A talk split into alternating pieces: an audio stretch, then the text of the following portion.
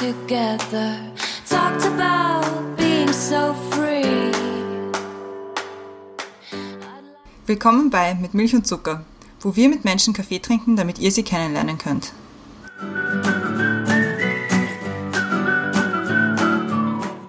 Willkommen zurück bei Mit Milch und Zucker, neue Woche, neue Folge. Mein Name ist Christiane.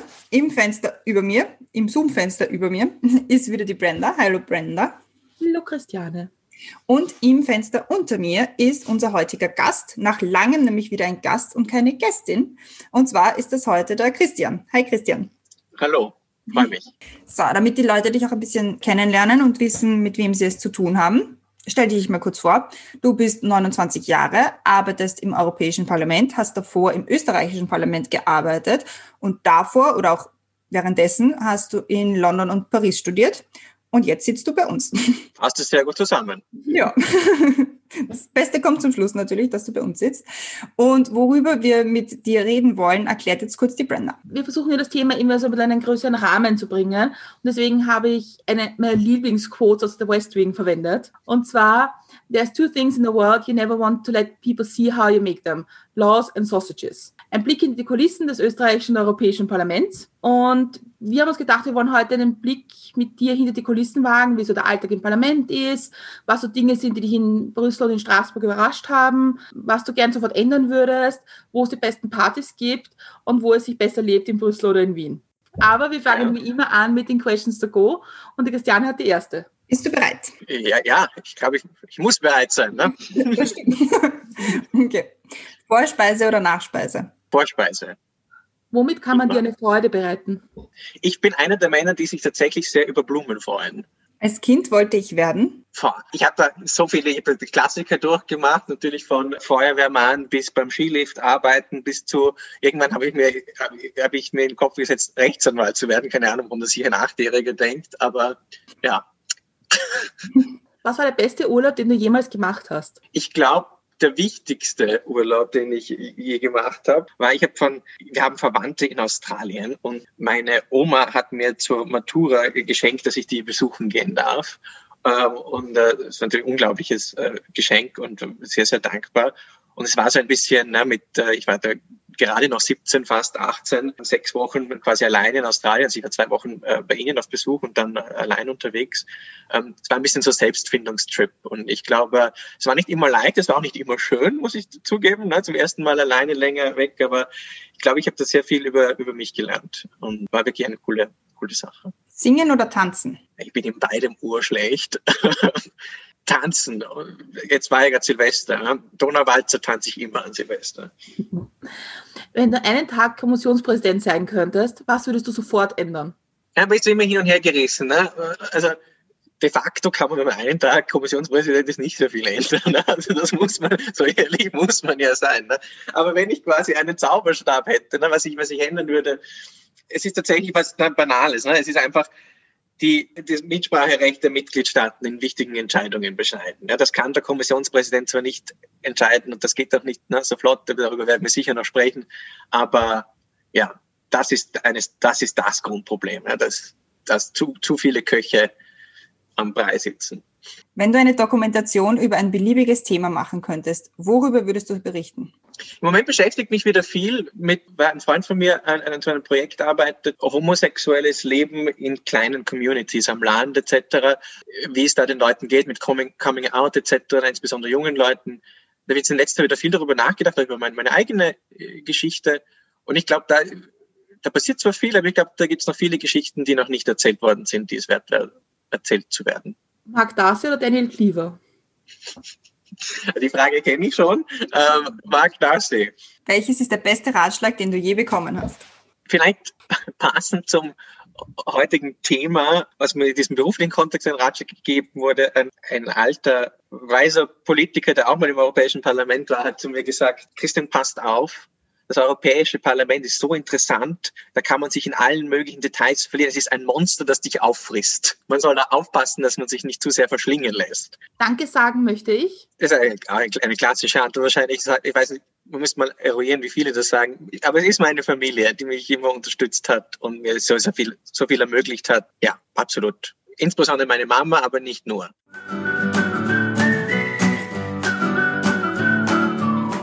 Da haben wir sie wieder, die Mama. Wir müssten das wirklich mal eruieren, wie viele Leute sagen, ich möchte meiner Mama Danke sagen. Und ich finde es jedes Mal aufs Neue schön. Vielleicht machen wir da zum Muttertag oder so. Vielleicht können wir da irgendwie was zusammenschneiden. Ja, das klingt nett, ja. Aber fangen wir gleich mit den mit Milch- und Zuckerfragen an, nachdem wir schon im Flow drinnen sind. Und zwar, was ist oder war ein guter Kaffee für dich? Ich habe es euch ja schon gesagt, treuer Fan des Podcasts müsste, also würde ich jetzt lügen, da will ich jetzt nicht so tun, ne, als wäre ich total brav gewesen. Aber ich habe ein paar Episoden gehört, die mir aber sehr gut gefallen haben. Und das heißt, ich kenne diese Frage. Ich habe dann lange darüber nachgedacht, ne, was für eine kreative Kaffeeantwort ich geben könnte. Aber ich bin ein urfahler Kaffeetrinker.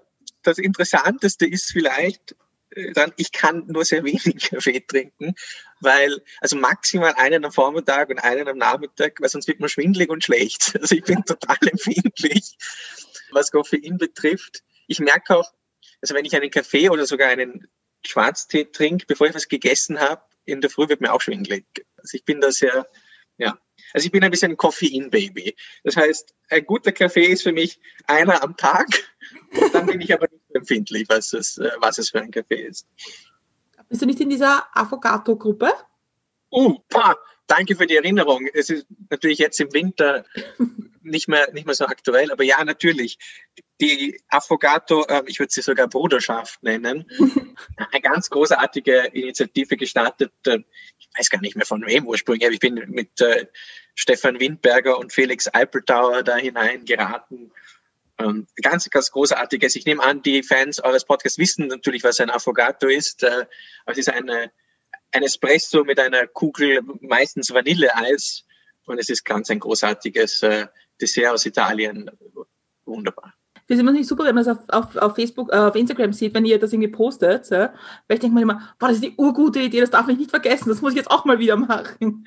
Und ich habe es zum Beispiel, ihr habt mich total inspiriert, ich habe es bei uns im Büro in Bratislava eingeführt. Aber ist das so ein Treat eher, so Affogato, oder ist das durchaus eher alltäglich? Also zum Beispiel jetzt im Büro, wenn man mal ähm, nein, ich, ich, ich versuche schon immer zu zelebrieren. Ne? Also wir haben es dann doch in, äh, in Vorarlberg auch im Büro immer wieder getrunken, aber es, schon, es gehört schon ein bisschen ein, äh, also man kann das nicht so nebenbei. Ne? Also da muss man sich schon, da stellt man sich hin und bereitet das für sich vor und genießt es. Das kann man nicht so nebenbei. Ich finde auch den Namen sehr toll. Mein Italienisch ist sehr schlecht, aber ich glaube, was, ähm, was es bedeutet, das heißt sehr offiziell ein Affogato al Café und es heißt, ich glaube, es heißt ertrunken im Café.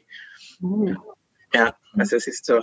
Erinnert mich hier an hier, weirder Themenwechsel, aber hier in Brüssel äh, auf meiner Lieblingsfahrradroute komme ich immer an einem äh, kleinen Teich vorbei und der heißt Le Lac des Enfants Noyés. Und das heißt auch der, also der Teich der ertrunkenen Kinder. Ich muss einmal herausfinden, was da die Geschichte ist dahinter. Ich hoffe, es ist nicht, naja, the clue is in the name. Aber gut. Ja, ich glaube, da gibt es nicht so viel Auslegungssache. Ja, ich werde das mal recherchieren. Also trinkst du auch wenig Kaffee während einem stressigen Tag oder trinkst du so im Alltag nur wenig Kaffee oder, oder wie? Es ist leider die, diese Empfindlichkeit unabhängig davon, ob ich gestresst bin oder nicht. Also es macht es tatsächlich schlimmer. Also ich, es macht stressige Tage schlimmer, wenn ich dann meine, weil ich müde bin, ich muss jetzt noch einen zweiten Kaffee trinken, dann werde ich urnervös. Also ich merke auch, wie ich dann tatsächlich gestresst bin auch okay. und äh, mir unnötig Gedanken mache über Dinge oder Leute mehr anfahre oder auch diese Sachen, die sie mir sagen, äh, schlimmer interpretiere, weil ich so ein Herzklopfen habe. Mhm. Also es ist wirklich. Äh, und was ist so deine Alternative? Weil ich meine, ich finde, ich finde Cafés im, im, im Alltag, im Büro, ist das oft so, ein, so eine Verlegenheitsgeste. Mhm. Das ist so, man kann aufstehen und irgendwo hingehen oder man kann plaudern oder so. Was ist so deine Alternative dazu? Voll. Ich bin auch nicht Raucher, also ich habe auch nicht die Rauchpause. Ich muss mich jetzt zurückerinnern, weil ich, ich bin seit über neun Monaten mittlerweile, glaube ich, im, im, im Homeoffice quasi durchgehen. Also ich war jetzt, heute war ich kurz im, also heute Nachmittag war ich im Büro, aber bin nur quasi einmal alle zwei Wochen dort, um zu schauen, ob noch alles da ist quasi, um äh, das Postkastel äh, zu leeren. Das heißt, im Homeoffice ne, hat man genügend Möglichkeiten. Ne? Also dann, äh, wenn man eine kurze Pause braucht, ich, ich liebe auch drum das Homeoffice, also ich oute mich da als totaler Fan. Also es ist, ähm, ich glaube, wir haben 2020 viel gelernt, ähm, auch über digitale Arbeitsweisen und auch wie, also ich persönlich habe Homeoffice immer für Humbug gehalten, aber jetzt hat mir jetzt wirklich gezeigt, das ist total cool. Und auf die Frage zurückzukommen, man macht dann halt, ne, also wenn man äh, eine Pause braucht, dann schalte ich halt den Geschirrspüler ein oder mache eine Wäsche oder sowas. Also Dinge, die dann am Abend keine Zeit rauben. Und das ist eigentlich um einiges praktischer als sinnlos Kaffee trinken, äh, finde ich, wenn man das, äh, also diese Pausen nutzen kann. Und das kommt wahrscheinlich auch sehr oft. Es ist auch das Jahr des Wiederentdeckens des Spaziergangs, glaube ich. Auch gerade in Brüssel hier sehr wichtig, ähm, dass, wenn man sich das freier einteilen kann, weil die Sonnenstunden leider schon rar gesät sind. Also ich halte nicht viel vom Brüssel-Bashing. Die Stadt ist total underrated. Aber eines, was wirklich so schlimm ist, wie die Leute sagen, wenn nicht sogar noch schlimmer, ist das Wetter. Also man muss sich das, das muss man sich wirklich einteilen. Also wenn man die Flexibilität im Homeoffice hat, die ich in meinem Job glücklicherweise habe, dass man sich mal sagt, so, jetzt scheint die Sonne und aufspringt und eine halbe Stunde um den Block läuft, dann, äh, ja, man muss die Sonne hier nehmen, wie sie kommt. Aber als Halbbritin müssen wir schon darüber reden. Also ist es schlimmer oder besser als in London, das Wetter? Die Frage habe ich mir auch schon gestellt, weil ich war doch vier Jahre in London mhm. Und ich habe das Wetter nicht so negativ in Erinnerung. Klar, also das war natürlich nicht geil, ne? aber, aber ich glaube auch na, als Student, als junger Student war mir das auch weniger wichtig. Also da habe ich auch länger geschlafen und mehr, mehr, mehr Zeit in der Nacht mit Dingen verbracht, wo, ja, wo das Wetter zweitrangig war. Also es ist halt so, ja, ich bin jetzt ja schon fast 30, ne, wie mir schon mit der Einleitung äh, leider preisgegeben wurde. Ähm, jetzt interessiert man sich für andere Dinge. Jetzt ist das Wetter viel wichtiger. Ich gehe auf ich habe auch das Fahrradfahren total für mich entdeckt jetzt im, im, im, letzten Jahr und bin wahnsinnig viel in der Natur, was mir früher nie eingefallen, als weniger eingefallen wäre. Bin dafür eigentlich auch total dankbar, dass mir das, äh, dass ich das entdeckt habe. Ja. Aber ist nicht Fahrradfahren in Belgien auch ein bisschen einfacher als in Vorarlberg zum Beispiel? Ja, also ich, es gibt sicher einen Grund, also in, in Wien also wenn, dann hätte ich es nur in Wien wieder entdeckt, weil in, in, in London bin ich selten Fahrrad gefahren, weil es einfach die Infrastruktur ist besser geworden, aber es ist schon wahnsinnig gefährlich. Es ist auch alles extrem weit. Man ist mit dem Fahrrad zwar schon sehr schnell, aber es sind es Distanzen und auch der Verkehr etc.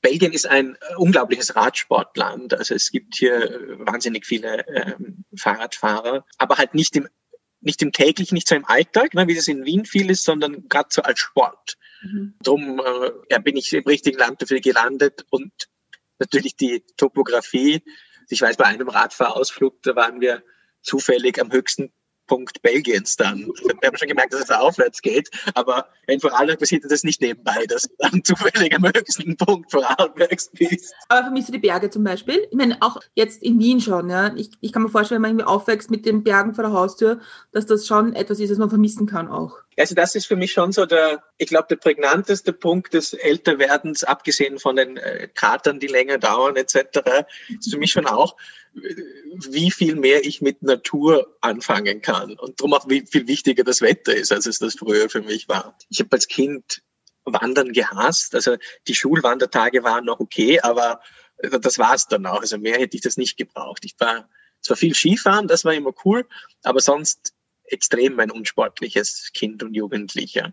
Aber jetzt, je je älter ich werde, umso mehr gefällt mir das, umso mehr taugt mir es, äh, in der Natur zu sein, taugt mir der Sport. Ähm, und ich bin auch in Wien dann immer am Wochenende, also, ich habe immer geschaut, dass es einen Tag gibt, am Samstag, wo ich zumindest auf die Steinhofgründe hinauf fahre und dort spazieren gehe. Oder so, es ist zwar kein Berg, aber es ist zumindest äh, Natur. Man hat ein bisschen eine Aussicht.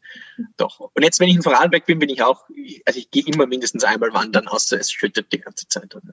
Ist man da als, als Österreicher in, in Brüssel vielleicht so ein bisschen prätentiös, wenn man äh, irgendwo hin spazieren geht und dann sagt einem, oh ja, das ist jetzt der höchste äh, Punkt von, von Brüssel und dann sagst du, aha, ja, also, Punkt eins ich, wir, also Österreicher, wir, wir, wir singen es ja in unserer Nationalhymne äh, als äh, ersten Satz, ja, Land der Berge.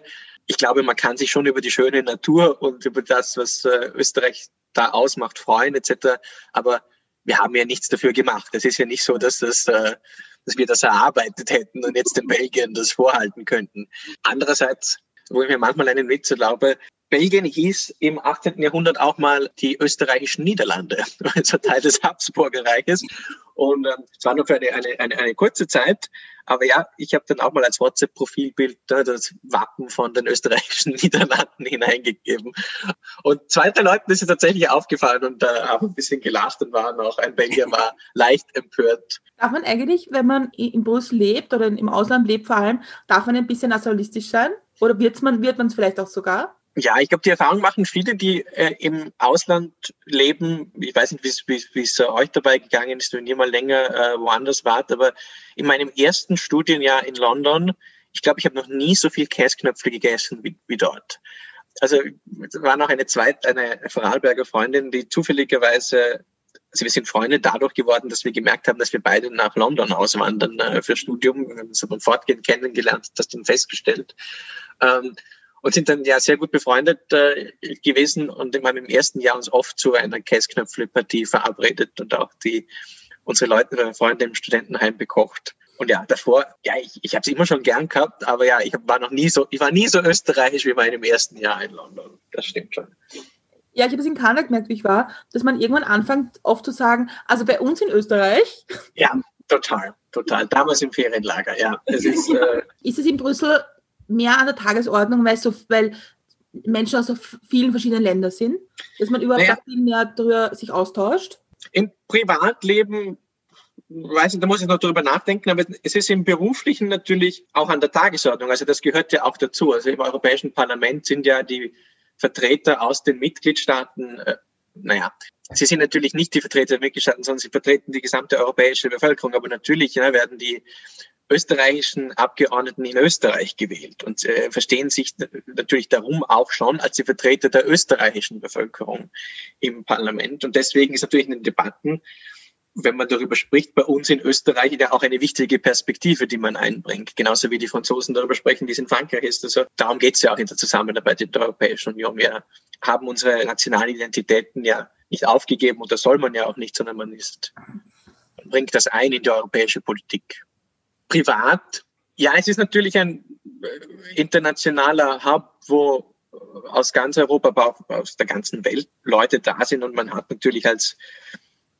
Expert auch oft ne, viele Expert-Freunde. Natürlich redet man da viel auch über die Heimat, warum auch nicht. Aber ich glaube, das ist das war, in, in, das war beim Studium nicht anders und ich glaube, es ist, ähm, wenn jemand einen anderen Beruf hat und in irgendeiner Stadt, na, man kommt dann schon, man kommt oft mit anderen Ausländern zusammen, ja, und dann, was, natürlich spricht man auch darüber, was einem daheim abgeht, wie daheim zugeht. Ist auch nichts Schlechtes. Vermisst du Österreich manchmal oder die Heimat?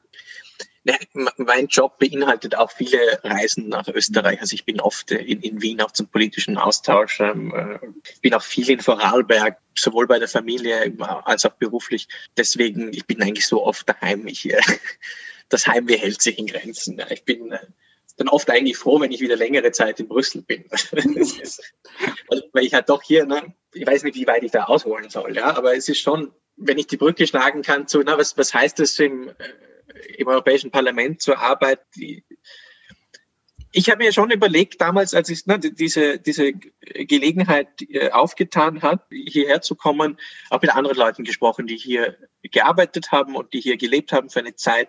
Und viele kommen nur so für ein, zwei Jahre und sind dann wieder weg. Und ich fand den Gedanken eigentlich schade. Also ich habe mir auch nach dem ich bin im Studium auch viel herumgezogen. Also ich war zwei Jahre in London, dann war ich in, in, in, in Paris, dann wieder ein Jahr in London. Dann war unklar, dann mache ich einen Master und dann, es war immer so kurze Perioden. Ich bin auch jedes Jahr umgezogen. Und ich, als ich dann nach Wien gekommen bin, um dann im Parlament zu arbeiten, ich habe mich auch richtig gefreut, mal irgendwo länger zu sein. Ja, also dieses, diese ständige, stand noch im Raum, da soll ich irgendwo noch ein Praktikum machen für ein paar Monate was. Aber dieser Gedanke schon wieder, na, irgendwo hin und dann nach ein paar Monaten wieder zusammenpacken und weg. Das hat mich total gestresst und gedacht, nein, nein, ich habe jetzt ein bisschen genug von dieser Kofferleberei und na, das ganze Leben einpacken und nach fünf Monaten wieder aus. Also, und dasselbe habe ich mir jetzt gedacht, wenn ich da jetzt nach Brüssel ziehe, ich will eigentlich nicht, dass es mir so geht, wie vielen anderen, dass sie dann sagen, ja, das eine Jahr war gut, ne, das war gut für die Arbeit auch jetzt, aber jetzt gehe ich dann wieder zurück nach Hause.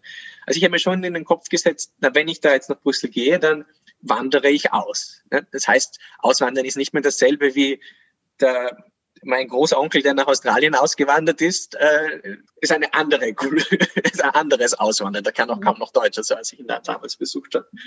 Aber trotzdem, ich glaube, wenn man mit dem, man muss schon mit dem Mindset irgendwo hingehen, dass man dort dann auch ein bisschen bleiben will, sonst gefällt es einem nicht. Also das war schon ein bisschen so, dass von mir, ich muss mit dem Gedanken hinkommen, dass ich da auch länger bleibe und dass es mir dort, und sonst wird es mir nicht gefallen. Und dann bleibe ich automatisch nicht lang. Das ist ein interessanter Ansatz, weil ich glaube, wie du sagst, eben die meisten Leute, die ich kenne, die nach Brüssel gegangen sind, war immer für eine sehr begrenzte Zeit. Hm.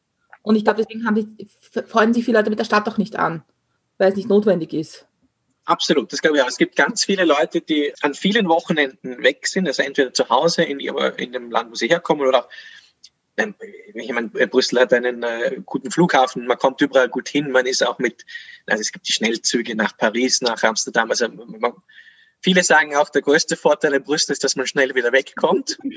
Ja, also böse Zungen behaupten das. Aber ich glaube, das tut der Stadt völlig unrecht. Ich bin sehr, sehr gerne hier. Mir gefällt die Stadt sehr, sehr gut. Aber ja, es ist ein bisschen ein Effort dahinter. Ne? Also wenn man mit dem Gedanken herkommt, ich bin hier für einen Job, für eine kurze Weile und äh, dann hängt man wahrscheinlich auch nur mit den Leuten ab, äh, die man eben in den europäischen Institutionen kennenlernt, wo viele gleich denken.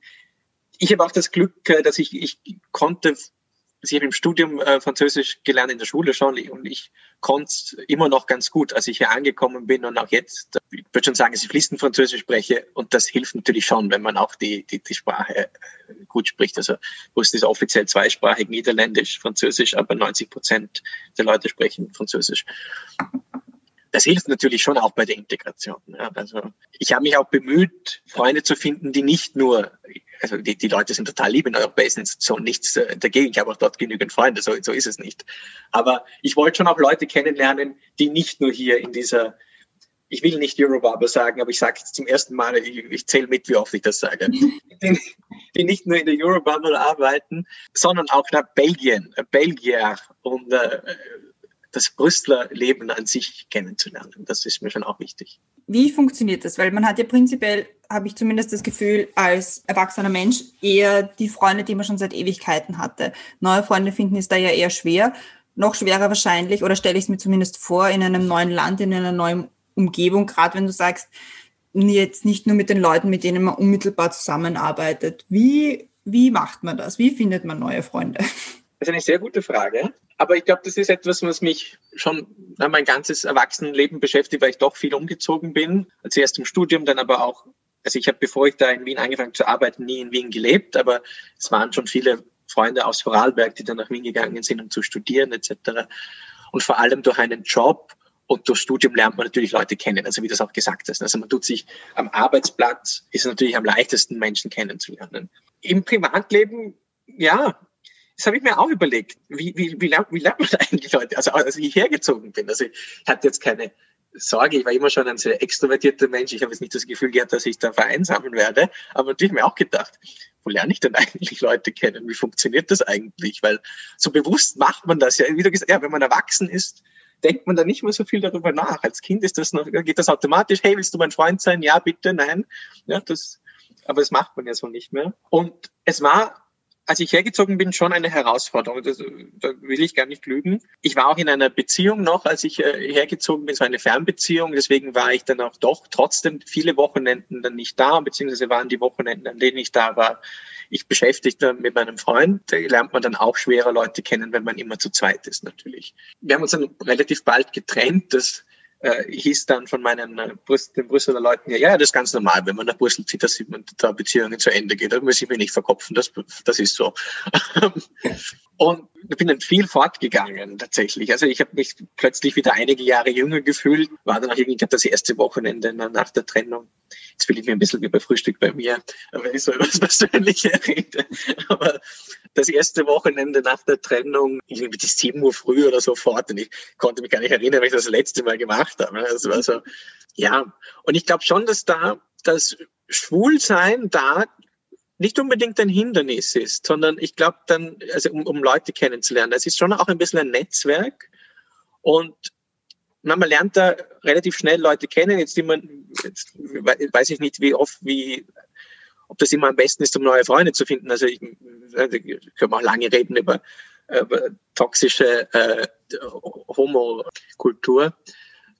Aber ich habe gefunden, dass die Szene hier in Brüssel wahnsinnig offen und nett ist. Also ich habe sehr, ich habe fast ich sehr, sehr viele schwule Freunde, was ich früher nie hatte. Und wirklich sehr, sehr gute Freunde beim Fortgehen einfach tatsächlich kennengelernt. Und ähm, das macht wahrscheinlich auch aus, dass hier so viele Leute aus anderen Ländern kommen und jeder auch mal in dieser Situation war. Ja? Also viele sind hier quasi neu. Und es hat auch jemand zu mir mal gesagt, hey, wenn du mal auf ein Bier gehen willst, freundschaftlich, du bist ja neu hier in der Stadt, du kennst vielleicht nicht viele Leute. mehr als einmal hat man das zu mir gesagt. Also es ist total ja, sympathisch eigentlich gewesen. Aber dann kam auch relativ bald Covid und Lockdown. Ähm, also wurde natürlich schon im Freundesquest dann relativ früh ein bisschen äh, eingebremst, aber einsam bin ich nicht. Das ist die Hauptsache. Ich habe mal in einem Podcast gehört, da haben Leute gesprochen über den Unterschied in Deutschland zu leben in Köln und in Berlin. Und die haben erzählt, es gibt so Städte, wo man hinkommt, wie Köln. Da kommt man hin, in der Woche hat man einen Freundeskreis, eine Wohnung, ein Lieblingslokal, bla bla bla, alles. Und dann gibt es Städte wie Berlin, da kommst du hin und sagt die Stadt einmal, verpiss dich. Was glaubst du eigentlich, was du hier machst? Und dass es irgendwie ein, ein dass es unterschiedliche Zugänge gibt in Städten, wie man auch umgeht mit Leuten, die auch Freunde suchen. Mhm. Findest du das, wie, wie würdest du da so London, Brüssel, Wien, wie würdest du das irgendwie vergleichen? Also ich, ich finde es gerade lustig, was du erzählt hast, weil also ich, ich kenne beide Städte nicht besonders gut. Ich war mal zwei Monate in Berlin, aber äh, da will, will, maße ich mir jetzt nicht an, groß urteilen zu können. Aber ich hätte so a priori das komplett anders eingeschätzt, also bei Köln und Berlin. Mhm. Ähm, eben weil Berlin auch sehr international ist und da ganz viele äh, Leute kommen, die niemanden kennen und äh, und auch was Wohnungssuche in Köln betrifft, also wenn man Hannah Herbst auf äh, Twitter folgt, dann die sucht, glaube ich, seit Jahren nach einer Wohnung. Ähm, ich weiß, vielleicht ist es auch Satire mittlerweile. Ja. Aber ganz ihre Geschichten über Wohnungssuche in Köln kann ich empfehlen. Wie ich gesagt habe, Brüssel ist, da finde ich eine sehr, sehr offene Stadt. Und ähm, ich, ich kenne wenige Leute, äh, eigentlich fällt mir niemand ein, die sich schwer getan haben, hier in Brüssel Leute kennenzulernen, Freunde zu finden. Sei es eben, weil das berufliche Umfeld, also die, die in den Institutionen arbeiten, äh, da ist, habe ich das Gefühl, geht sowieso sehr leicht sonst kenne ich viele Studenten ne, und auch im, im Studium, äh, glaube ich, beschweren sich, also ist es oft leicht, äh, Personen kennen, also Leute kennenzulernen, Freunde zu finden. Also ich glaube, das sind schon sehr Orte, wo man, ja, wo man, wo man gut, gut Leute kennenlernt und, und Freunde trifft. Über Wien hört man ja oft schon, dass es eher schwierig ist. Durch das, dass ich, als ich nach Wien gekommen bin, ich habe mich tatsächlich, ja, meine Freunde dort waren eigentlich Freunde aus Vorarlberg, die in Wien leben. Okay. Also die Vorarlberger Community ist ja dort schon recht groß auch. Gute Freunde aus, aus Schulzeiten, ne, mit denen, wo man dann quasi so die Freundschaft rekindelt hat, was eigentlich auch sehr schön ist, dass man sich dann nach vielen Jahren wieder trifft und es nach wie vor so gut harmoniert. Und sonst, ja, wenn man in einer Partei arbeitet, ähm, ich meine, ihr, ihr beide kennt das ja auch. Also äh, es ist eine Partei ja nicht nur eine Firma, sondern ein Sozialverein. Ja, ja, durchaus, durchaus. Ja. Also deswegen kann ich da jetzt nicht so viel dazu sagen. Ja, die Wiener sind grandig, bla bla. Also das geht, ich habe mir jetzt nicht schwer getan. Aber ich kenne auch sehr, sehr wenige Wiener als solche, ne, muss ich dazu sagen. Also ihr zwei seid wahrscheinlich äh, welche der wenigen, ja, die man die einfallen. Auch wie ist das auch zum Beispiel in, wenn man auch jetzt im Vergleich österreichisches Parlament und EU-Parlament oder in Brüssel, also in den Institutionen, wenn es, es ist irgendwie so, eine, so ein Get-Together oder irgendein Event und du, du plauderst halt mit Leuten und findest irgendwie nett oder cool und dann sagen die, ich arbeite aber bei Partei X und du denkst so, ja, nein, das passiert ja mal nicht. Oder, ist, oder, oder blendest du das total aus? Das passiert relativ selten, muss ich sagen, weil es auch lustig, wenn ich jetzt an diese es finden ja auch seit fast einem Jahr keine Events auch mehr statt. Also es ist ja auch, ich muss jetzt da immer so ein bisschen zurückdenken, wie war das? Und das ist auch, es war der Anfang des Mandats auch. Also es ist jetzt, ich kann jetzt da nicht von einem, also einem reichen Erfahrungsschatz sprechen, weil es einfach nicht genügend Zeit war, weil es mit Covid alles, alles anders ist. Sowohl im österreichischen Parlament, das haben aber auch andere Gäste bei euch schon gesagt, also im Europäischen Parlament versteht man sich auch über Parteigrenzen persönlich gut. Und man ist jetzt selten in der Verlegenheit, dass ich irgendwo hinkomme, wo jetzt besonders viele Rechts- und Linksextreme wären. Ja, und, dass ich, also man verkehrt da ja auch meistens nicht in, an denselben äh, Orten und Kreisen. Ähm, es gibt ja schon Orgeparteien auch im, im Europäischen Parlament, also griechische Abgeordnete, wo die offensichtlich tatsächlich Neonazis sind, wo jetzt auch ne, Verfahren laufen in Griechenland gegen die. Also aber die werden mir jetzt noch nicht begegnet auf irgendeiner Party oder so. Also, das, aber die Mitarbeiter von denen meine ich zum Beispiel.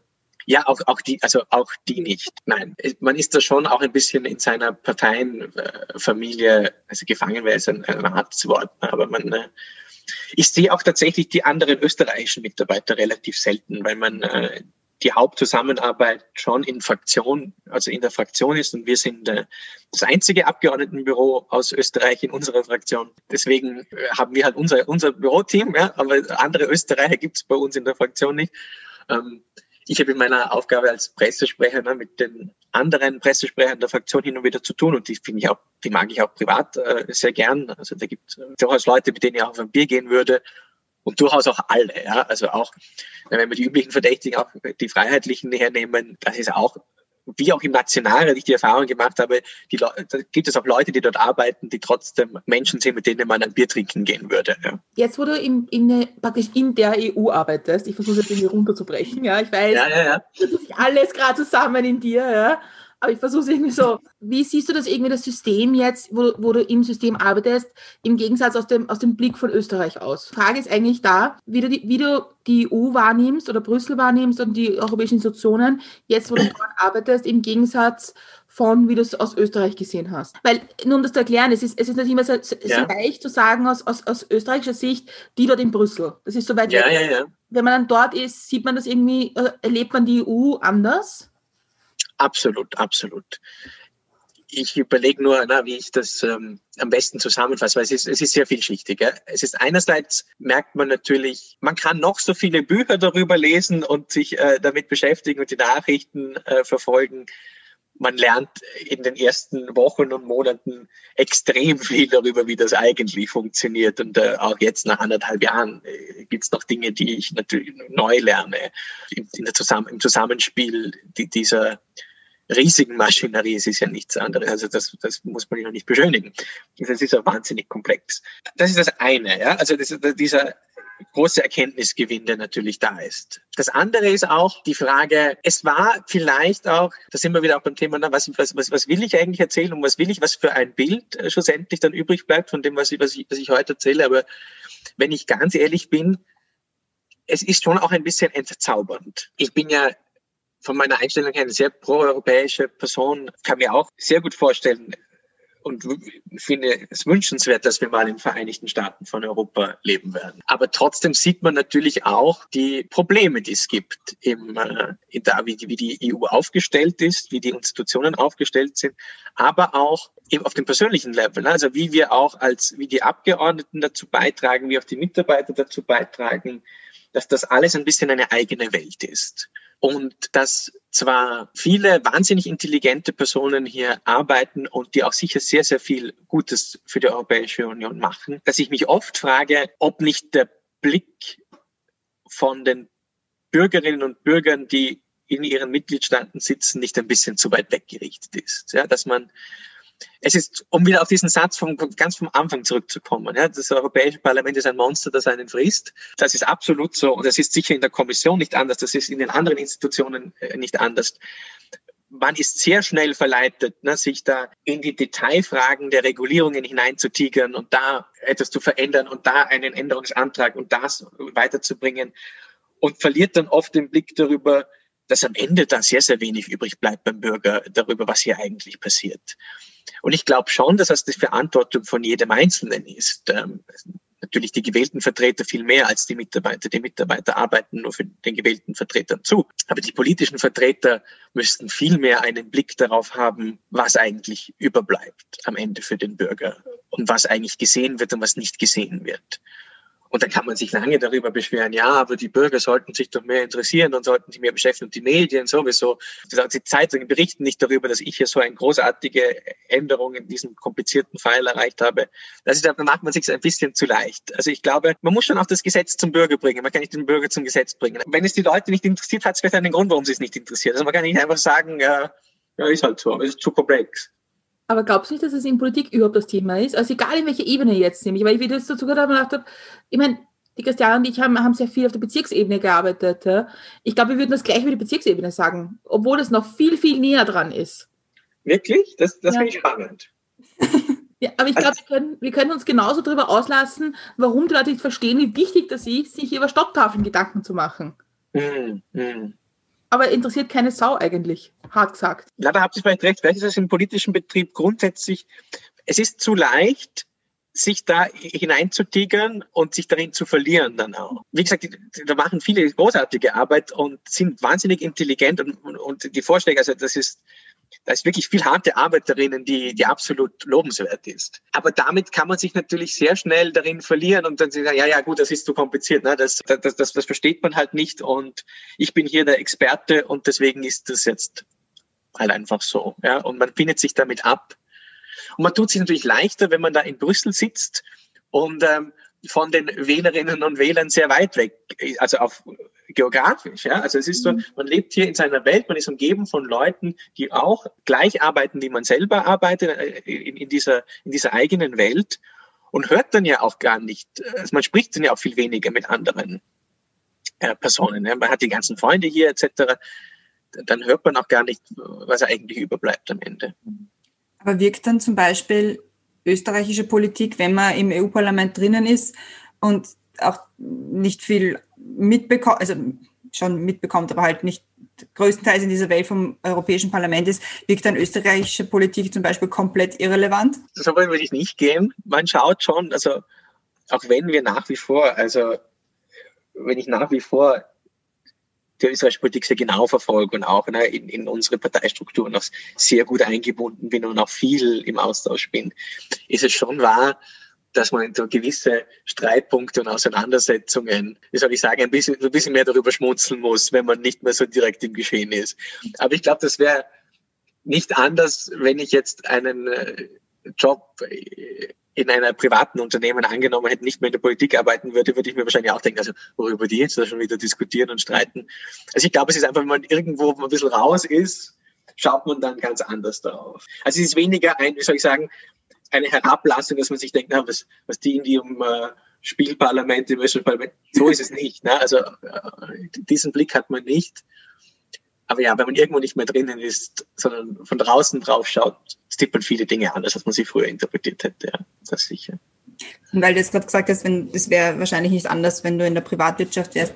Wo war eigentlich der Punkt, wo du gemeint hast, na, du gehst jetzt in die Politik als Mitarbeiter, als jemand, der hinter einer Person steht und nicht erstens mal nicht in die Privat, also nicht einmal in die Privatwirtschaft, sondern auch nicht zu sagen, ich stelle mich jetzt vorne hin und ich stelle mich jetzt einer Wahl zum Beispiel. Ich glaube zu sagen, dass ich ja noch relativ jung bin. Ich habe äh, direkt nach dem Studium die Gelegenheit gehabt, in, in politischen Kontext zu arbeiten. Also ich habe auch politische Philosophie studiert und da gab es jetzt wie soll ich sagen, ist jetzt nicht so, als wurde ich mit äh, Angeboten aus der Privatwirtschaft umgarnt. Ja? Also es ist jetzt und natürlich, ich habe eigentlich das Glück, muss ich sagen, die Ehre, etwas in etwas zu arbeiten, wo mein Politik- und Philosophiestudium nicht nutzlos ist. Ne? Also ich habe einen der wenigen Jobs, wo, die, wo man dieses Wissen tatsächlich auch anwenden kann. Also das ist eigentlich ein, im Prinzip habe ich ja schon ein bisschen dafür studiert, ja, dass ich das auch anwenden kann. Drum habe ich eigentlich einen Job bekommen, der mir total taugt, der auch das ist, was ich machen wollte. Und es haben sich da halt ein paar äh, Karriereschritte ergeben.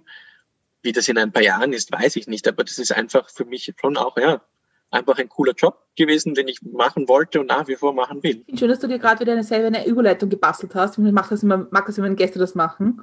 Ich habe die zweite große Frage für dich und zwar, was kann man von dir lernen? tue mir immer so schwer, ne? also was, ohne dass das dann dämlich rüberkommt. Ich glaube, gerade in einem, wenn man natürlich in der Politik arbeitet, muss man von sich selber überzeugt sein, in, in gewisser Weise, wahrscheinlich ein bisschen mehr als in anderen Sektoren noch. Ich glaube auch, dass ich viele Dinge gut kann. So ist es ja, wenn man dann so darüber prahlen muss, ist es immer, tut man sich trotzdem schwer. Soll ich mal anfangen, was ich glaube, was man von dir lernen kann?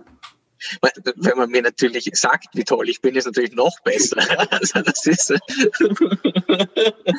Na, ich finde, also ich muss schon sagen, also was ich, was ich immer dir ganz toll gefunden habe, ist deine Offenheit. Auch das Interesse nämlich an Themen, dass man irgendwie das Gefühl hat, mit dir kann man über jedes Thema tausend Stunden diskutieren. Vielleicht auch manchmal unterschiedlicher Meinung sein, aber mhm. man kann über jedes Thema eine gute Unterhaltung führen. Das ist nicht so oft eigentlich. Das freut mich sehr zu hören. Doch, na, damit kann ich mich anfreunden. Das taugt mir schon. Ich höre mir gern äh, unterschiedliche Meinungen an. Was ich schwierig fand an der Arbeit im politischen Bereich ist, ich bin mir oft nicht mehr sicher, was eigentlich meine eigene Meinung ist weil ich halt schon so lange ne, in diesem, äh, also so lange, ja, sind jetzt fünf, sechs Jahre in, in diesem politischen Bereich arbeite und äh, dann schon auch viel Inhalte auch mitgestaltet habe. Also ich weiß immer, was die Antwort meiner Partei wäre. Ja? Und man weiß, ich weiß dann schon gar nicht mehr, was glaube ich eigentlich selber. Und jetzt bin ich schon nicht zufällig bei der Partei, bei der ich bin, sondern das hat schon seine Gründe. Also ich äh, habe nicht von denen das beste Angebot bekommen und wäre sonst woanders. Also das ist schon ein ideologisches Thema. Deswegen, man umgibt sich gerne dann auch mit Leuten, privaten Umfeld oder natürlich auch besonders im beruflichen, aber manchmal auch im privaten, die ähnlich denken. Ja? Also das ist das alte ne, Echokammer-Problem man hört immer dasselbe, man kennt nur Leute von, man redet mit Leuten über die Arbeit, man hört wenig andere Meinungen, beziehungsweise bei anderen Meinungen denkt man sich immer, ja, ja, das glauben die zwar, aber wir sehen das ja anders.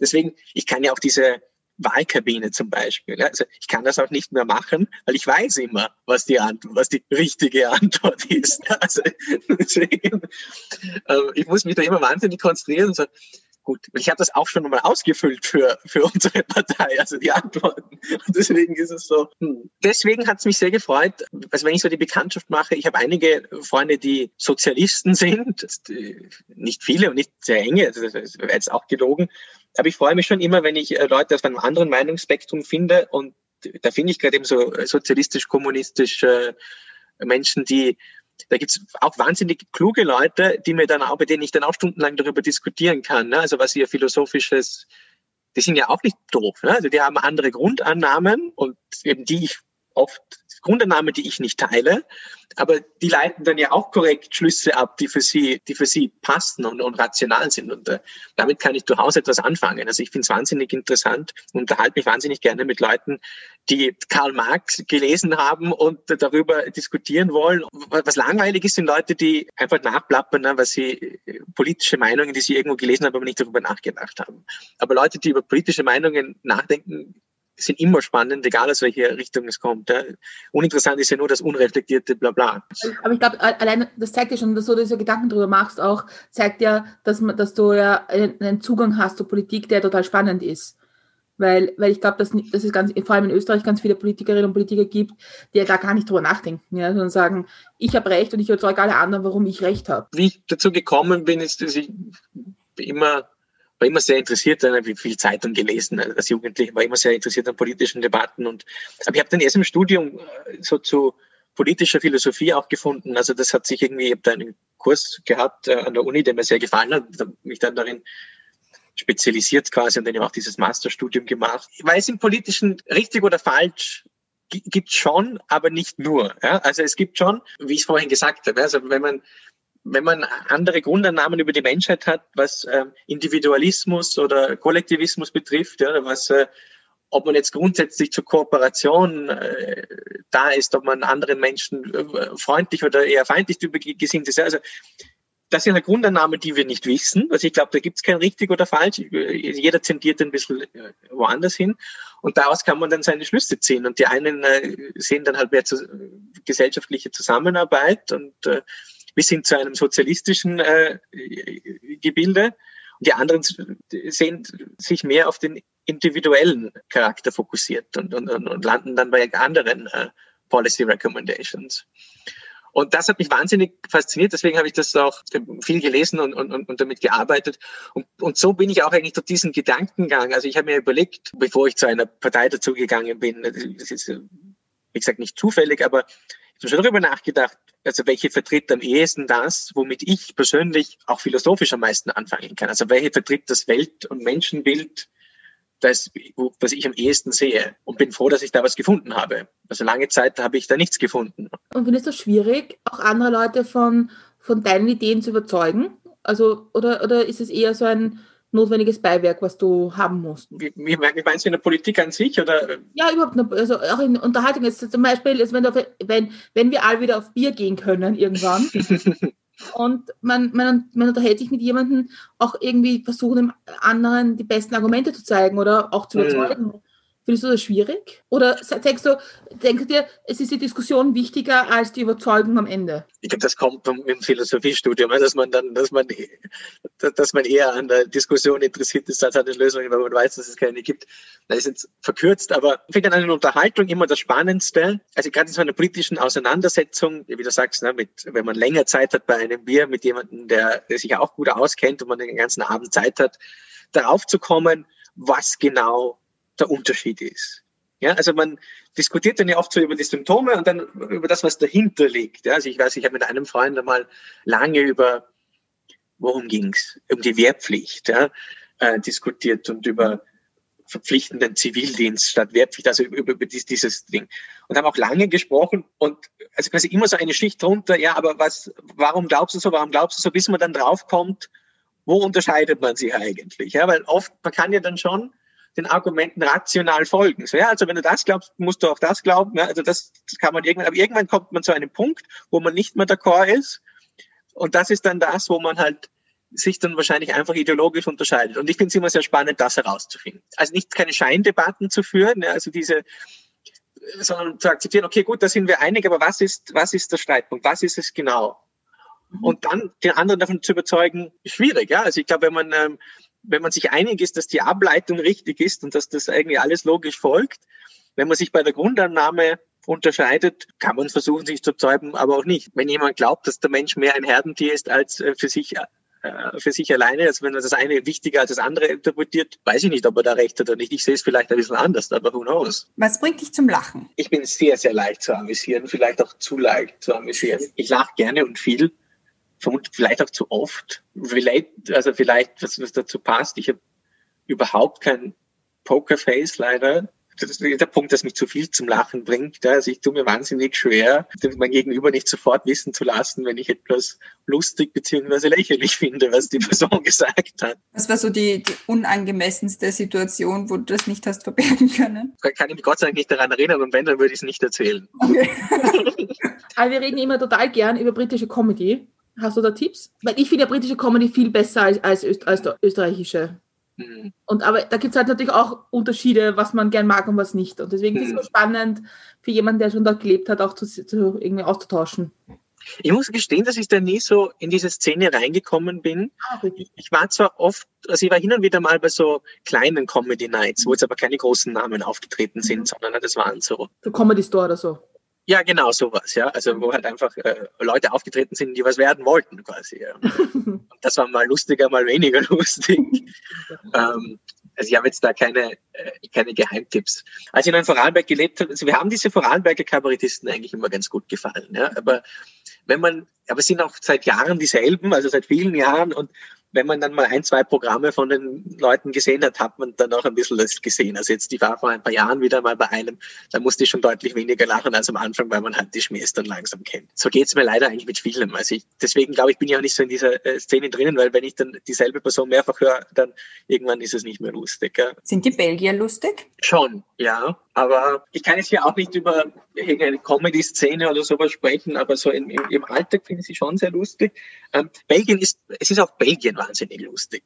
Also ich habe eine große Freude an, nicht nur an der Stadt, sondern auch an diesem Land. Also ich weiß nicht, wie, wie gut sich die Leute mit Belgien auskennen. Ich habe auch zwei, zwei gute Freunde von mir gehabt, die mich gefragt haben, du, sprichst man eigentlich eine Sprache in Belgien Belgisch? Also es ist das Wissen über das Land in Europa nicht so weit verbreitet, aber ich habe sogar, ich meine, mein Französisch Matura Spezialgebiet über den Sprachenkonflikt in Belgien geschrieben damals. Oh. Und zehre immer noch vom Wissen und von diesen äh, Büchern, die ich damals gelesen habe, äh, das nach wie vor aktuell ist.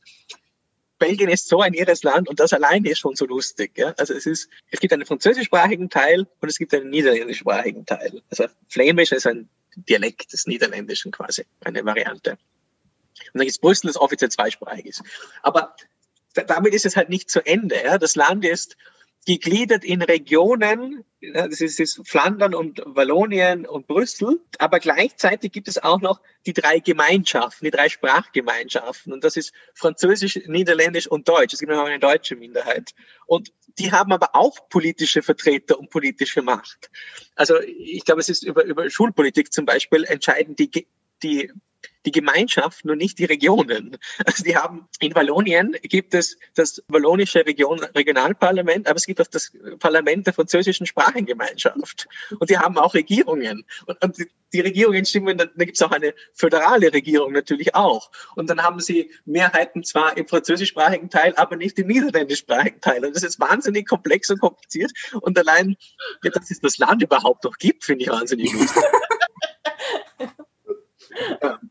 Also ich beobachte das wirklich, ich liebe das. Ich war jetzt auch im, im Museum, sie haben so ein Museum über die belgische Geschichte, das fand ich auch total großartig, weil natürlich auch über diesen Sprachenkonflikt äh, berichtet wurde. Na, ich habe eine, eine ganz, ganz große äh, Faszination dafür und schaue auch gern die belgischen Nachrichten, wo, ja, das, ich meine, wir hatten jetzt ja schon wieder ich weiß nicht, wie viele hunderte Tage keine Regierung, weil machen wir eine Regierung mit so vielen Parteien, die aus niederländischsprachigen, französischsprachigen bestehen mussten und die verschiedenen Kräfteverhältnisse, die wählen nämlich auch total unterschiedlich. Ja? Also es ist in Flandern, im niederländischsprachigen Teil, äh, ist es eher rechts, also center-right quasi, auch weil das so eine starke Unabhängigkeitsbestrebung ist gegen das Süden, der französischsprachige Teil, immer eher Mitte links ist. Das heißt, da spielen so viele verschiedene Komponenten mit hinein, die das Land aber auch unregierbar machen. Und ja, ich habe, ich habe großen Spaß daran. Ich weiß nicht, wie lustig die Belgier finden, aber ich finde es sehr lustig. Aber ich meine, ich kenne es nur ein bisschen aus Bosnien, von meinen bosnischen Freunden, die da immer sagen, also die sind natürlich nicht in der EU, aber die sagen immer, sie freuen sich auf die Zeit, wenn sie in der EU sind, dann haben sie irgendwie so was Gemeinsames drüber. Ja, weiß nicht, ob das die Lösung ist, leider. Aber den Vergleich Bosnien und Belgien habe ich schon öfters gehört. Es soll auch angeblich einen, also es funktionieren ja manche Dinge tatsächlich nicht so gut in Wursterschwil. Also wie die Straßen beieinander sind zum Beispiel eine, eine Katastrophe oder auch, es, scheint auch keine Straßenkehrer zu geben. Also da schaut es immer aus. Oder dass man den, man stellt den Müll einfach auf die Straße, dann wird er dann abgeholt an gewissen Tagen, aber bleibt immer die Hälfte liegen. Also ist wirklich furchtbar. Und es gibt so einen, Blog, glaube ich, heißt der heißt Belgoslavia, wo dann quasi irgendwie zusammengefasst wird, quasi, dass Belgien eigentlich am Balkan ist. Ne? Und äh, ein bisschen so erklärt. Ja, also wie du das erklärt hast, das System, habe ich mir gedacht, hm, das, das, irgendwie klingt das sehr verwandt mit Bosnien. Ja, ich, ich glaube, es gibt nur ein politisches System, das noch komplizierter und leider dysfunktional ist. Das ist, das ist in in Europa und das ist Bosnien. Ja. ja. Es ist ja auch mit den Covid-Maßnahmen natürlich. Also es ist in, überall ein bisschen anders. Ja. Sehr streng die Covid-Maßnahmen in, in Belgien? Ich sage ähnlich wie in Österreich, nur ich finde, Belgien macht es sehr gut an sich, weil sie sehr konstant sind und ich glaube, das hilft. Also es ist einfach seit, ich glaube, seit Oktober dasselbe. Na gut, die Geschäfte haben jetzt wieder aufgesperrt, die sind ja seit Mitte Dezember wieder offen. Die Friseure zu, ja, die Lokale sind schon lang zu. Man darf nur, ich glaube, es ist eine Person pro Woche besuchen, also schon sehr streng. Aber dafür ändert sich die Maßnahme nicht ständig. Und ich glaube, das hilft schon ein bisschen bei der Compliance. Jetzt weiß ich nicht, wie viele sich wirklich auf Punkt und Beistrich an die Maßnahmen halten. Sitzt wahrscheinlich nicht die Mehrheit. Aber zumindest, also man hat sich ein bisschen damit arrangiert, dass es jetzt so ist und es wird nicht ständig von auf zu auf zu geredet, sondern ja. Das Einzige, wo leider sich wieder zeigt, dass es doch Nigel Farage hat äh, Belgien mal einen äh, pretty much a non-state genannt ja, pretty much a non-country. Beim Impfen merkt man jetzt wieder, also da war jetzt die letzte Woche natürlich großes Terrain in Österreich, weil Österreich auch äh, äh, nicht so gut dargestanden ist. Belgien ist jetzt mit großem Abstand letzter in dieser Impfstatistik, aber es scheint hier nicht wirklich jemanden zu jucken. Also ich habe da auch gesucht, auch die Nachrichten geschaut. Es ist keine so politische Schlammschlacht, wie das in, in Österreich ist. Das haben alle ein bisschen gesagt, ja, wir haben halt später angefangen, ist ganz normal, dass wir später dran sind. Also, aber das ist noch keine Erklärung, warum haben wir denn später angefangen? aber es nehmen die alle ein bisschen so hin. Ja, ich schau mal. Vielleicht muss ich nach Vorarlberg reisen für meine Impfung. Ich werde herausfinden. Das ist interessant, weil ich das da habe ich nicht, noch nicht nachgedacht, wie das für Experts ist, auch in Österreich, praktisch, wo die wann wie reinfallen. Nein, ich bin nicht versichert in, in Österreich. Also es ist, ähm, ich fände es unlogisch, wenn ich dort geimpft werden könnte. Aber andererseits na, das Rote Kreuz impft jetzt anscheinend auch na, die, Freund, die Freundin vom Zivildiener, wenn man äh, das wird in Vorarlberg. Ich mache immer mit die Regelungen für Auslandsreisen. Mhm. Österreich und Nachbarstaaten, das ist immer so eine, ist eine große Herausforderung. Das kann ich mir gut vorstellen. Ja, ich war jetzt auch, als ich da zu Weihnachten in, in Österreich war, ich bin einen Tag früher angereist, weil dann noch nicht die strengen Maßnahmen gegolten haben. Gott sei Dank einen Job der das möglich macht. Ne? Also das können andere Leute nicht einfach mal einen Tag früher hinfahren. Also das ist, äh, ja, fand ich schon auch ein bisschen äh, schwierig. Also auch den Auslandsösterreichern gegenüber eine sehr, sehr hohe Bürde, die da eingezogen wurde. Und noch, muss dann also Freunde in der Schweiz, die ich besucht habe, und das ist vielleicht eine Stunde von, von meiner Heimatstadt weg und normalerweise fahre ich da halt hin und fahre wieder heim. Das war jetzt nicht möglich, weil ich hätte dann in Quarantäne müssen in, in, in Österreich. Bin dann quasi am Rückweg, habe ich halt einen Zwischenstopp gemacht, ähm, bevor ich dann nach Brüssel zurückgereist bin. Das ist eine ganz neue Erfahrung für unsere Generation, die mit ja. komplett offenen Grenzen aufgewachsen ist. Aber Ich sage auch immer, ich, ich bin, ich darf mich überhaupt nicht beschweren. Ich bin kein Leidtragender in dieser Covid-Krise. Also jemand, der, also ich möchte überhaupt nicht zu so sehr über die Covid-Maßnahmen schimpfen oder Einschränkungen. Ich arbeite im öffentlichen Dienst, der, also ich äh, muss, äh, muss mir über meinen Job keine Sorgen machen. Ich kann wunderbar von zu Hause arbeiten. Also ich darf mich wirklich nicht beschweren. Es gibt ganz andere Leute, die von dieser Krise betroffen sind, nicht ich. Ja, also, also ich bin heute von der Slowakei nach Österreich gefahren. Mhm. Und ich bin ja in unserem slowakischen Unternehmen Geschäftsführerin, habe mhm. auf einen, einen, einen Test gemacht und bin dann heute über die Grenze gefahren. Und seit neuestem sind die Bundesheerler an der Grenze Gesundheitsbehörde. Mhm. Und denen muss man dann erklären, warum man über die Grenze fährt. Und ich gesagt, ja, weil ich beruflich da war, weil Geschäftsführerin steht im Gesetz. Und ich gesagt, ja, aber ich brauche einen Meldezettel, dass ich in Österreich wohne. Und ich so, nee, ich bin Österreicherin, wo soll ich denn hinfahren? Also vor allem, warum muss ich jetzt nachweisen, dass ich in Österreich beruflich zu tun habe, wenn ich in Österreicherin bin? Stimmt. Das ist eine, es ist jeden, jeden Tag eine neue Diskussion. Kann mir vorstellen, ja ich überlege, ob ich Mitleid mit den Bundesheeren habe, wahrscheinlich schon, weil also die bekommen das ja irgendwo erklärt, die haben ja auch keine Ahnung. Also das ist für die wahrscheinlich genauso unangenehm wie für dich. Und dann kommen irgendwie Leute mit diesen Spezialgeschichten daher. Ja, es ist, ja, ist ja, ja. ein bisschen anstrengend momentan, aber man muss sich damit abfinden. Ich finde, man muss versuchen, es irgendwie auszuhalten, bis mal alle geimpft sind und alles wieder normal ist. Ich nehme es auch, bis es kommt. Also ich finde auch, ich habe mir jetzt sehr viel versucht, in den letzten Monaten und Jahren mir mehr Gelassenheit anzutrainieren. Das funktioniert gar nicht so schlecht. Vielleicht ist da, vielleicht ist da, das ist etwas, worauf ich ganz stolz bin, dass mir das mehr und mehr gelingt, ein bisschen mehr gelassen äh, zu sein. So sehe ich es jetzt auch mit diesen äh, Maßnahmen. Ja, wie gesagt, ich bin, ich bin keiner der Hauptleidtragenden. Ich, ich darf wirklich nicht die Pappen aufreißen und mich beschweren. Also ich muss das jetzt einfach, äh, ich trage das jetzt in Würde. Dann habe ich jetzt die letzte Frage für dich in dem Teil. Und zwar, Reisen in die Zukunft. Das ist 2026, also fünf Jahre in der Zukunft. Mhm. Was ist in deinem Leben in den letzten fünf Jahren passiert? Ich merke schon, dass je älter ich werde, also nicht nur, dass ich mehr Freude am Sport und an der Natur habe, sondern auch, dass mir Familie mehr wichtig, äh, wichtiger wird. Also ich verbringe schon immer mehr Zeit auch eben in Vorarlberg, ähm, auch, auch wegen und der Familie. Vielleicht auch, weil ich das Gefühl hatte, dass ich da ja davor ein bisschen zu wenig mich damit beschäftigt habe. Darum kann ich mir schon vorstellen, dass es in fünf Jahren vielleicht ich wieder näher äh, an zu Hause lebe, eventuell. Vielleicht, vielleicht habe ich also selber Familie, kann, kann ich mir nicht vorstellen, aber vielleicht bin ich in einer längeren Partnerschaft, who knows. Also das würde sich dann, glaube ich, auch leichter mit einem ländlicheren Leben vereinbaren lassen. Aber ich glaube, es ist ja, also Settle Down klingt so, klingt so hart, ne? Also das ist, das ist ja nicht so, als würde ich jetzt ein wildes Lotterleben leben. Aber also ich kann mir schon vorstellen, dass es in den nächsten fünf Jahren vielleicht eher langweiliger als spannender wird. Aber das ist auch okay. Hast du dir vor fünf Jahren gedacht, dass du dort bist, wo du jetzt bist? Nein, aber lustigerweise habe ich mir schon natürlich während dem Studium gedacht, also ich studiere Politik äh, in, England und Frankreich, ich kann ganz gut Französisch, Englisch, äh, Deutsch. Ist die EU jetzt nicht, EU-Situation ist nicht der absurdeste Ort, um, um, um zu arbeiten. Also ein bisschen äh, darauf gehofft hätte ich wahrscheinlich schon. Von dem ja, stimmt, gut aufgegangen eigentlich. Gell?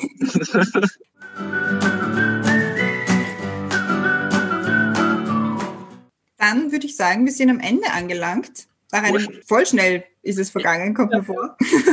Jetzt ja. mal auf die Uhr geschaut, das war echt eine Stunde. Ja, ja, ich habe extra, also ich hatte, ein, ich habe ein, also ein Spickzettel ist übertrieben, aber ich habe ein bisschen natürlich überlegt, was ich, was ich sage. Ich habe den Zettel ist aber bewusst nicht mitgenommen, sondern äh, weil gedacht, dann starre ich nur auf diesen blöden Zettel. Aber es ist lustig, man denkt sich dann sofort, oh mein Gott, habe ich überhaupt gesagt, was ich sagen wollte? Aber du, es ist jetzt eh gleich die nächste Frage. Gibt es denn noch etwas, was du den Hörerinnen und Hörern gerne mitgeben möchtest? Ja, vielleicht ist es das, das stand auf meinem Spickzettel. Vielleicht ist es das, was ich hier noch reinbringen will. Ich habe mit einer Freundin gesprochen, ne, mit der ich auch oft über, über europäische Politik und so spreche. Sie war auch schon mal Gast in diesem Podcast. Und sie hat äh, gesagt, wenn alle, die sich für die EU einsetzen und äh, damit arbeiten wollen, nach Brüssel gehen, wer bleibt dann noch in den Mitgliedstaaten zurück? Ja, also es können nicht alle EU-Fans in Brüssel sein.